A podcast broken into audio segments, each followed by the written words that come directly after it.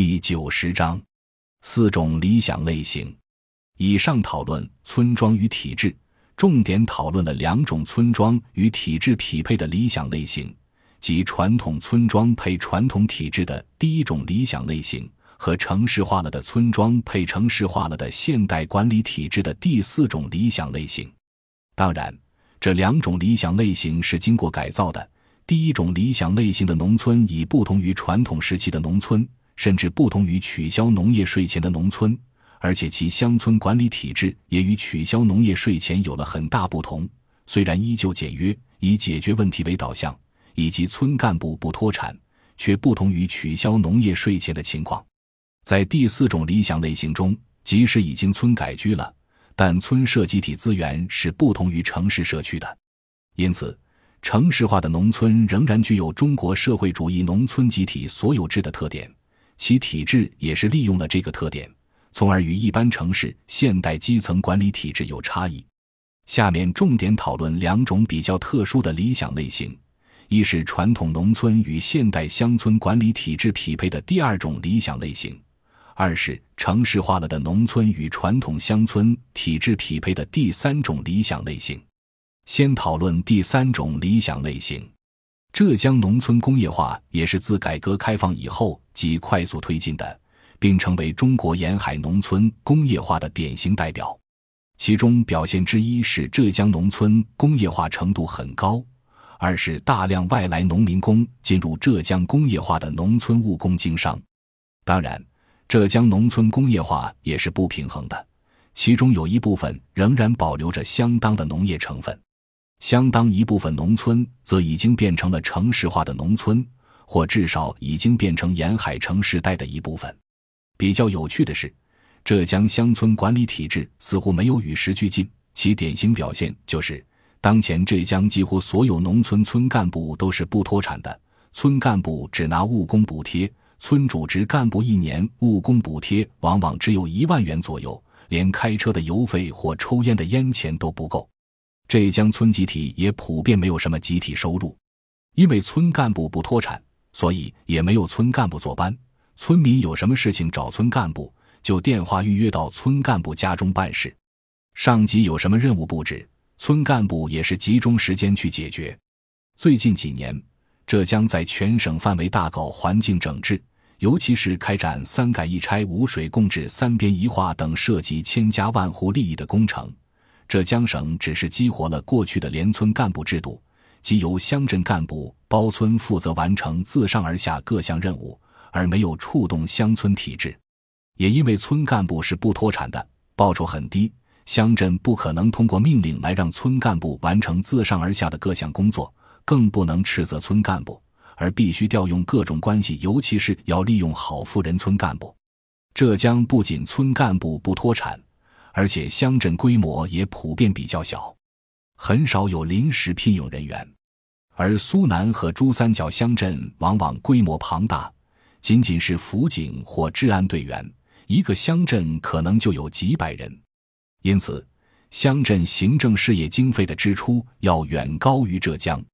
浙江乡村之间的关系更多是协商的关系，甚至由乡镇干部到村庄当驻村指导员来完成上级任务。苏南乡镇则可以十分有效地指挥村干部，与苏南、珠三角村级组织的十分正规相反。浙江村干部不脱产，就决定了其高流动性与非专业化。也就是说，本来浙江农村已经城市化，应当发育出一套高成本的正规化的乡村管理体制，浙江省却在乡村体制发育上保持了相对稳健的态度，从而出现了某种意义上的错配。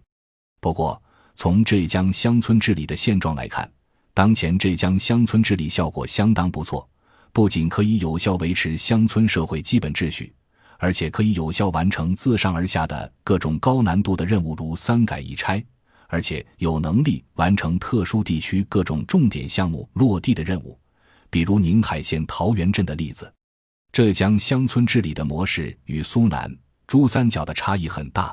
其中一个重要原因是，浙江工业化是从家庭作坊开始的，从而在村庄中普遍形成了农村阶层分化。浙江相对简约的乡村治理体制，某种意义上是以富人治村为基础的。富人治村本身当然也是有代价的。关于浙江与苏南、珠三角沿海发达地区乡村治理差异的比较，笔者另文有述。当然，当前浙江农村也正在进行乡村管理体制的调整，其中代表是浙江宁海县推进的村级小微权利三十六条。对村级权力使用的规范化、程序化管理，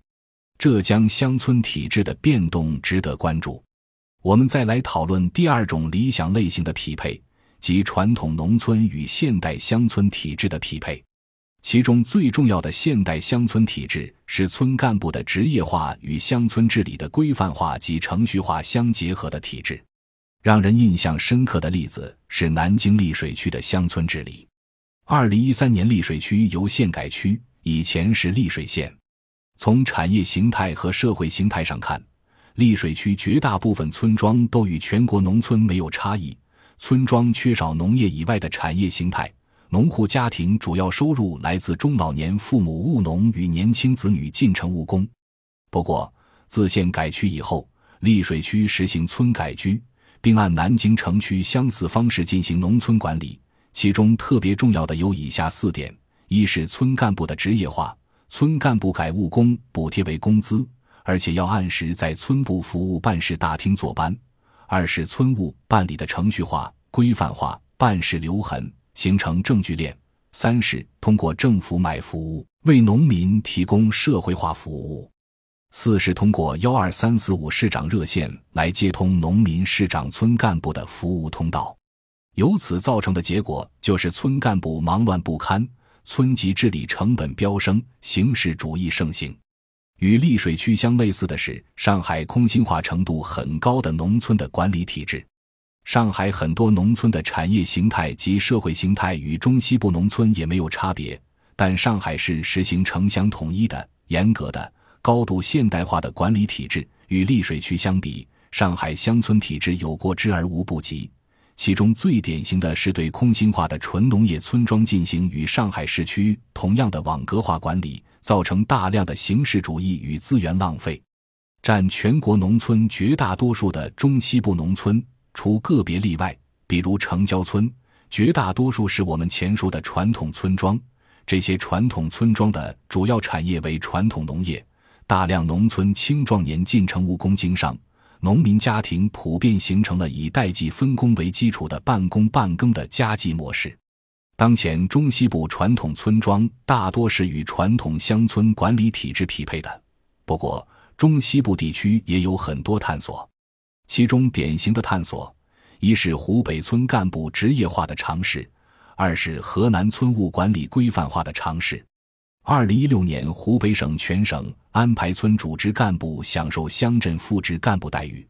之所以要提高村干部待遇，是因为专职村干部显然无法仅靠务工补贴维持生活。之所以没有提高所有村干部的待遇，是因为湖北省没有上海市、南京市财政实力雄厚。湖北省的想法是让主职村干部享受乡镇副职待遇。他们就不用再去经营自己的产业，就可以变成职业化的干部，就可以坐班，就可以形成正规化的村级治理。湖北省现在面临的问题是，村主职干部工资化了，其他村干部工作积极性就没有了。以前是村支书指挥一般村干部分工工作，现在是其他村干部围观村支书工作。这样一来，村级治理反而更难。为了调动所有村干部积极性，只能将所有村干部工资化。在财力不足的情况下，湖北省就通过和村并组来达到目的。和村并组后，村庄规模太大，就可能跨越以前的熟人社会层次，使得村干部脱离村民，从而可能不得不在村之下再设行政层次，这样就得不偿失了。实际上。当前湖北绝大多数传统村庄事务较为简单，仅仅通过不脱产干部这一简约的乡村管理体制就可以维持乡村秩序。从村干部角度来讲，要解决的不过是中农化的问题。河南省尝试的典型是邓州市发明的四亿两公开制度。二零零六年，邓州四义两公开被报道，很快在河南全省推广。四义两公开是一种复杂制度，河南全省推广的初衷是通过复杂制度的设计，为村级治理提供公开、公正、公平的环境条件，让群众满意，防止村干部优亲厚友、胡乱作为。不过，当前河南绝大多数农村都是传统村庄。其主要事务是分配国家资源，河南复杂制度的运用也多用在诸如低保指标、危房改造、党员指标分配上。但在实践中，因为四议两公开过于繁琐，基层实践中不只是将繁琐程序进行了化简，而且实际上大多弃之不用。村庄内缺少强有力的原因，四议两公开制度也就只能成为墙上制度。也就是说。对于传统村庄，并非越是现代的乡村体制就越好。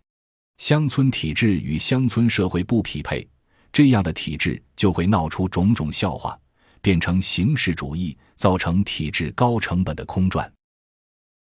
感谢您的收听，本集已经播讲完毕。喜欢请订阅专辑，关注主播主页，更多精彩内容等着你。